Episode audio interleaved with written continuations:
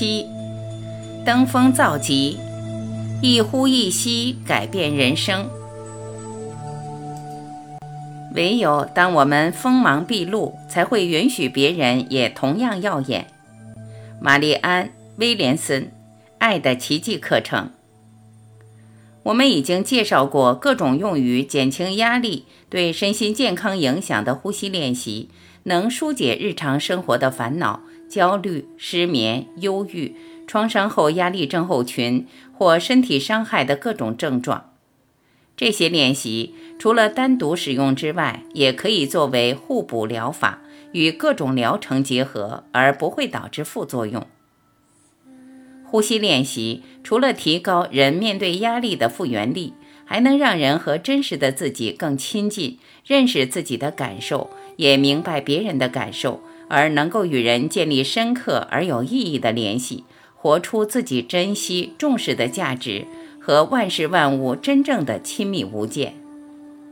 然而，呼吸练习的强项不只在于疗愈创伤、化解问题，更能提升学业、艺术创作和运动领域的巅峰表现。一呼一吸，登峰造极，活出最好的一面，达成最好的表现，需要的是什么？无论学业、体育。艺术还是人际交往，都要全心全意投入，保持身心灵的和谐，才能提升临场表现。请注意，我们谈的不是比别人好，或者打败世上所有人，而是在自身的长处、能力与弱点限制之下，发挥自己的最佳表现。每个人都有天赋，但光是想要和尝试还是不够的。如果你已经坦诚面对自己，一直向某个目标前进，却仍然觉得自己还没充分发挥，那么很可能有某个惯性正在扯着你的后腿。呼吸练习可以缓解焦虑和紧张这两大临场表现杀手的影响，促进头脑、身体和情绪的整合，让艺术的表达能充分流动，肢体动作更为流畅。保存精力，减少关节、肌肉和肌腱的磨损。最重要的是，斜振式呼吸已经获得证实，能改善血液循环，提高体内含氧量和耐力。上场焦虑，成功之路最常见的障碍之一，就是成功本身所引发的焦虑和紧张。这一点在体育赛事和艺术表演尤为明显。会因为比赛只剩最后一分钟而紧张的篮球选手，怎能静下心来投篮得分？一上台，手臂和肩膀就紧缩的音乐家，表现必然失色。学生都知道，考试焦虑会让大脑一片空白，因此学习放慢呼吸速度，均匀而平顺的一呼一吸，化解焦虑的感受。这一技能，无论在哪个领域，都有助于走得更长、更远，表现更好。失去连接或缺乏整合，也会使临场表现失色。流畅而有效率的行动，需要觉察，也需要头脑、情绪和身体的统合，还要建立演奏者与乐器、运动员和器材之间的默契。滑雪选手和他的滑雪板是合一的。钢琴家和琴也必须是一体的。钢琴家智慧谈。季达佐哈是国际知名的钢琴家，指导后进多年，对于影响临场表现的各种身心干扰因素有相当深刻而直观的了解。他将自己的音乐演奏心得和神经解剖学与身心知识结合，协助音乐家走过伤后复健的过程。并帮助表演者克服心结，攀上个人演出的巅峰。佐哈女士这位乐坛公认的钢琴名师认为，音乐就是呼吸。所有的音乐无不尽力模仿人声，而声音是需要时间、需要呼吸的。语言和音乐是透过呼吸组织而成的成品，都有抑扬顿挫。一呼一吸是音乐交流不可或缺的成分。如果表演者太过紧张，根本忘了呼吸，便很难传递出他真正想表达的讯息。佐哈女士认为，在公众面前演出，紧张是必然的。如果音乐家能在上台表演前学会慢速而有节奏的呼吸练习，便能调节大脑和身体，让两者一起为音乐所要传递的信息而行动。他也鼓励学生在练琴前先做五至十分钟的斜振式呼吸。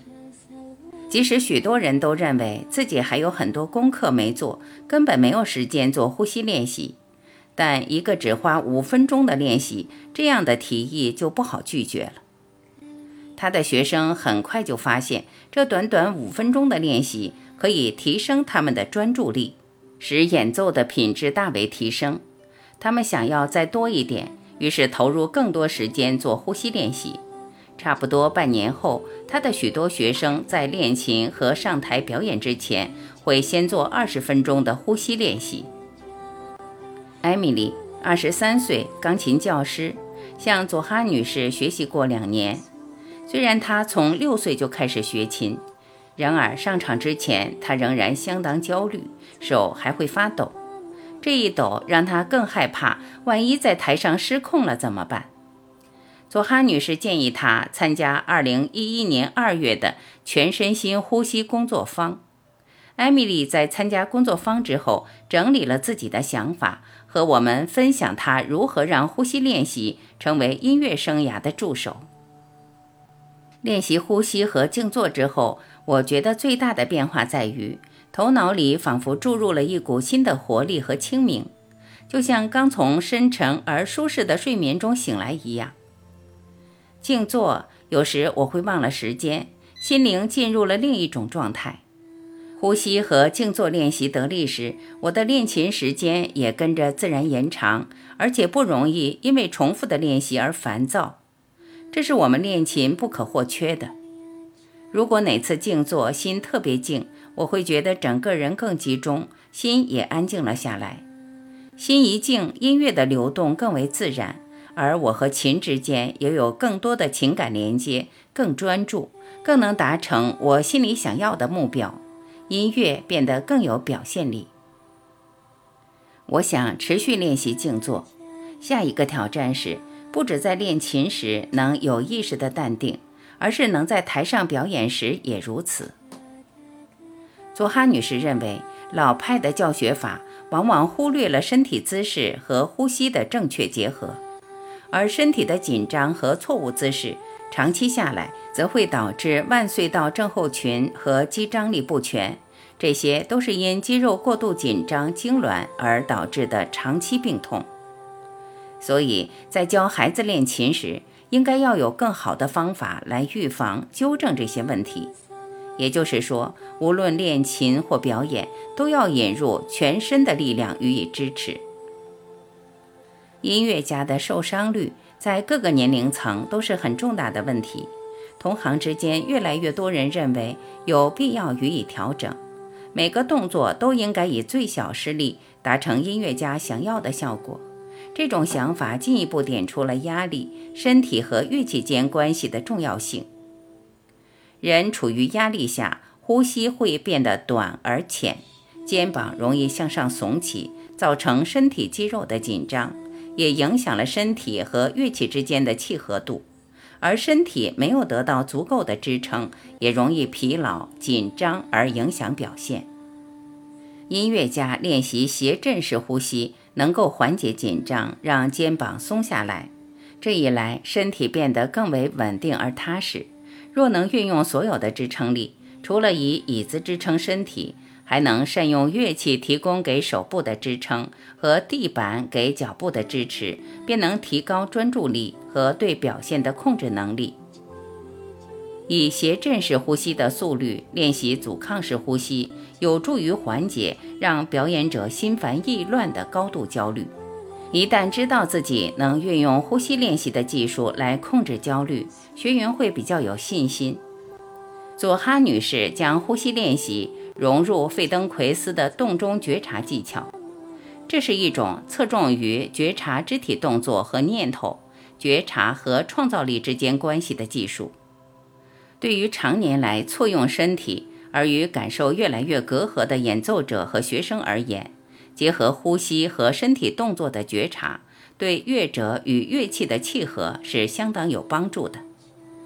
佐哈女士指出，只要我们知道如何运用身体，便能在创造过程中充分发挥身体不可思议的能力，而这是可以透过呼吸练习和费登奎斯的洞中觉察技巧两者结合而达成的。演奏者的身体、乐器、创作三者一气呵成，构成让人叹为观止的艺术表现。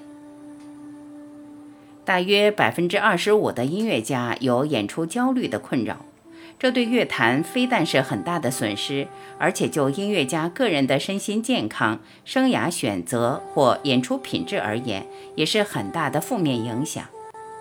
即使不以音乐家为直至的学生压力会小一些，但仍然受制于类似的焦虑。想想学音乐、参加学校乐团和管弦乐队的孩子，除了想在乐团里尽一份心力，莫不期望有上台独奏的一天。因此，提高学生、家长和教师对压力和焦虑的认识，结合动功、呼吸和静坐技巧。发展有效的应对策略，将有助于减少错误失利、受伤以及焦虑的发生。没有恐惧或焦虑的干扰，音乐家便能自由享受音乐的乐趣，将原本用于对抗焦虑的心理转向真正的舞蹈、表演、绘画和写作的创意和表现。谐振式呼吸、阻抗式呼吸和呼吸导引可以消除障碍。让艺术表现登峰造极。运动员的焦虑一体两面。追求巅峰表现的运动员肯定对兴奋和焦虑间的一线之隔相当熟悉。在掌控范围内的焦虑能激发肾上腺素和警觉性，而强化竞争力。但是太过焦虑。会使肌肉过度紧张，影响精细动作的控制，也使呼吸短浅，反而破坏了运动场上的表现。若想攀上运动表现的高峰，我们建议每天做二十至六十分钟的呼吸练习，呼吸速度在每分钟五至六次间，而且在上场前额外练习十至二十分钟。这能帮助肌肉进入状态，准备好足够的血液和氧气供给，也有助于控制过度焦虑或紧张的干扰，可以有效排除临场表现的障碍。一般人能屏住呼吸三到四分钟，如果血中含氧量过低或二氧化碳量太高，体内的化学受气会通知大脑要指示身体再次呼吸。然而，练习慢速呼吸可以降低体内化学受气对缺氧和高碳酸的敏感度，而使人体能够容忍低氧状态，不会因为不舒服而急着吸入下一口气。不过，激烈运动的耗氧速度极快，会使身体组织长时间处于低氧状态而受损，因此反而必须提高氧气供给量或调降运动强度。以降低身体对氧气的需求。然而，在许多情况下，若能提高身体对缺氧状态和高碳酸的容忍度，其实是有利的。以下是几个例子：一、深海潜水员可以屏气长达七分钟；二、管乐家能吹奏更长的音；三、歌手可以唱得更久才换气；四。运动员能增强耐力，在场上表现更久而不觉得呼吸急促。五，人体在运动后可以恢复得快一些。六，在高山滑雪或健行比较不容易得高山症。高海拔的体能表现，一位意大利的心脏科教授做了一个研究，他安排了一组专业登山者。在攀登海拔八千八百五十公尺的珠穆朗玛峰之前，每天做一小时的呼吸练习，每分钟六次，长达一年，以探讨高海拔对心血管的影响。路吉亚诺·波纳迪博士比较了这一组登山者和没有做呼吸练习的登山者的体能表现。波纳迪博士发现。做了呼吸练习的登山者，攻顶时无需氧气辅助，而且呼吸速度每分钟只有十次。相对的，另一组登山者攻顶时非但得吸氧，还喘不过气来。一般人通常只使用百分之二十左右的肺表面积，肺部内用以交换血中的氧气和二氧化碳的肺泡面积，而做了一整年每分钟六次的呼吸练习的登山者，则能用上百分之八十的肺表面积，让氧气交换的面积最大化。正因为他们每吸一口气都能从中得到比别人更多的氧气，才能够从容地慢速呼吸。波纳迪博士还发现了节奏式呼吸对末梢血液循环的影响。肌肉的力量和耐力全仰赖良好的血液循环，以供应足够的氧气，并去除导致肌肉疼痛痉挛的乳酸。这些乳酸若在肌肉长时间囤积，会使肌肉组织受损。慢速呼吸则能改善血液循环、含氧量，除去乳酸等等有毒性的副产品。波纳迪博士发现，每分钟六次的呼吸速率能使手脚的毛细血管充分扩张，而在四肢末梢产生最大的血液流量。并非专业登山者才能从节奏式呼吸练习受益。有一位朋友对此体会尤深。詹妮斯和丈夫热爱探险，她在前往科罗拉多度假的前几个星期，参加了我们的全身心呼吸工作坊。但是当时他还要准备出门，根本没时间练习斜振式呼吸。临行前的最后一刻，只来得及把呼吸衣 CD 塞进背包。他在科罗拉多的第二天，住在海拔约一万英尺的度假村时病倒了，头一阵阵的发痛、头晕、恶心、无力、嗜睡，正是高山症的典型症状。在一片混沌里，他想起了背包里的 CD，将 CD 插入播放器，帮助自己将呼吸速率降至每分钟五次。不到半小时，他就感觉好多了。接下来的假期，詹妮斯每天练习斜振式呼吸，以免高山症再次发作。高尔夫运动的全神贯注。高尔夫球员需要高度集中精神，同时又必须让身体充分放松，才能平稳、有力而准确地击球。如果焦虑程度太高，高尔夫球员会全身紧张，获胜的机会就会这么泡汤了。汤姆颇具职业高尔夫球员的资质，但他比赛时总因为焦虑一发不可收拾而一再失利。最后，他到葛巴医师的诊间寻求心理协助。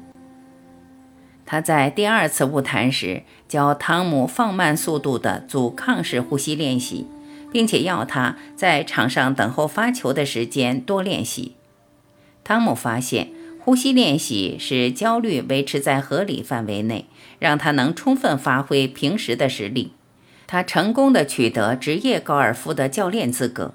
而且打进了职业生涯的重要比赛。他在第三次晤谈，也是最后一次访谈时，十分感恩地向戈巴医师告别。他得到了新的工作机会，到南方去，在一个美丽的乡村俱乐部担任职业高尔夫选手、武术治疗师和运动员。近身搏斗运动难免大小伤不断。传统上，练武之人都要学习如何减少伤害以及快速修复内外伤，而密集的呼吸练习是不可或缺的，因为呼吸练习能强化力量和耐力，使觉察更犀利。这正是闪过对方的打击，及时予以反击所必须的。和气道与呼吸练习，和气道是一种日本武术。其主要目的在于培养一个人的灵性，并透过气生命力的运用和宇宙和谐一致。和气道认为，攻击会扰乱宇宙的和谐，而和气道借着对抗或中和攻击以恢复和谐。和气道的训练包括长期的体能锻炼、静坐以及不同速率和强度的呼吸练习。和气道的老手。呼吸速度可以练到每分钟一次的极慢速度。布朗医师向金泉老师学了二十五年的和气道，目前已经是四段的教练。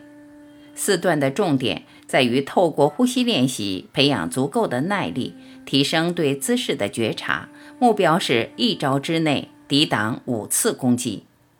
这一阶段的学员要学习以发自身体深处的响亮而锐利的呐喊，帮助身体猛然发动强力的攻击。一年夏天出现了绝佳的练习机会。布朗医师接到电话，要他到山上帮忙整地，将倒下的树木扔进深沟里。每次抬起沉重的树干，他便放声一吼，声音传过湖面。他也顺势将树干甩进峭壁下的深渊。他的组员眼睛为之一亮，很快就学会了这一招。这群男人边喊边干活，忙了一整天。晚上回去吃饭时，电话响了。显然，他们的喊声沿着湖面传遍千里，吓坏了居民和游客。还好，他们的活儿已经干完。那一夜后，再也不会有吼叫声扰动湖水的平静了。气功老师彭继辉。气功有不同的派别，有的强身，有的练心。我们在第五章介绍过的彭继辉老师。在接受谭师傅的训练时，必须做出选择：要专注于打斗，还是疗愈？虽然他选择了疗愈，仍然学了不少强身技能，尤其是将意念专注于手指，发出用以疗伤的电流。他也教人修炼保护力，提升身体抵抗生病和受伤的能力。善用保护力的人。非但刀枪不入，即使受到猛烈攻击也不会受伤。彭继辉老师也教人各种呼吸法，其一是轻轻扣住牙齿，透过缝隙进行阻抗式呼吸；还有结合数息和散步的长寿步法。简单的回顾，我们已经明白，呼吸练习，尤其是斜振式呼吸，能消除焦虑和肌肉紧张等等障碍。让艺术家能更自然地透过乐器展现创意。读者还会发现，常做呼吸练习可以提高智力、体力和艺术表演水平。呼吸练习能减少紧张、减轻焦虑、改善血液循环和含氧量，从而提升速度、精准度、强度和耐力。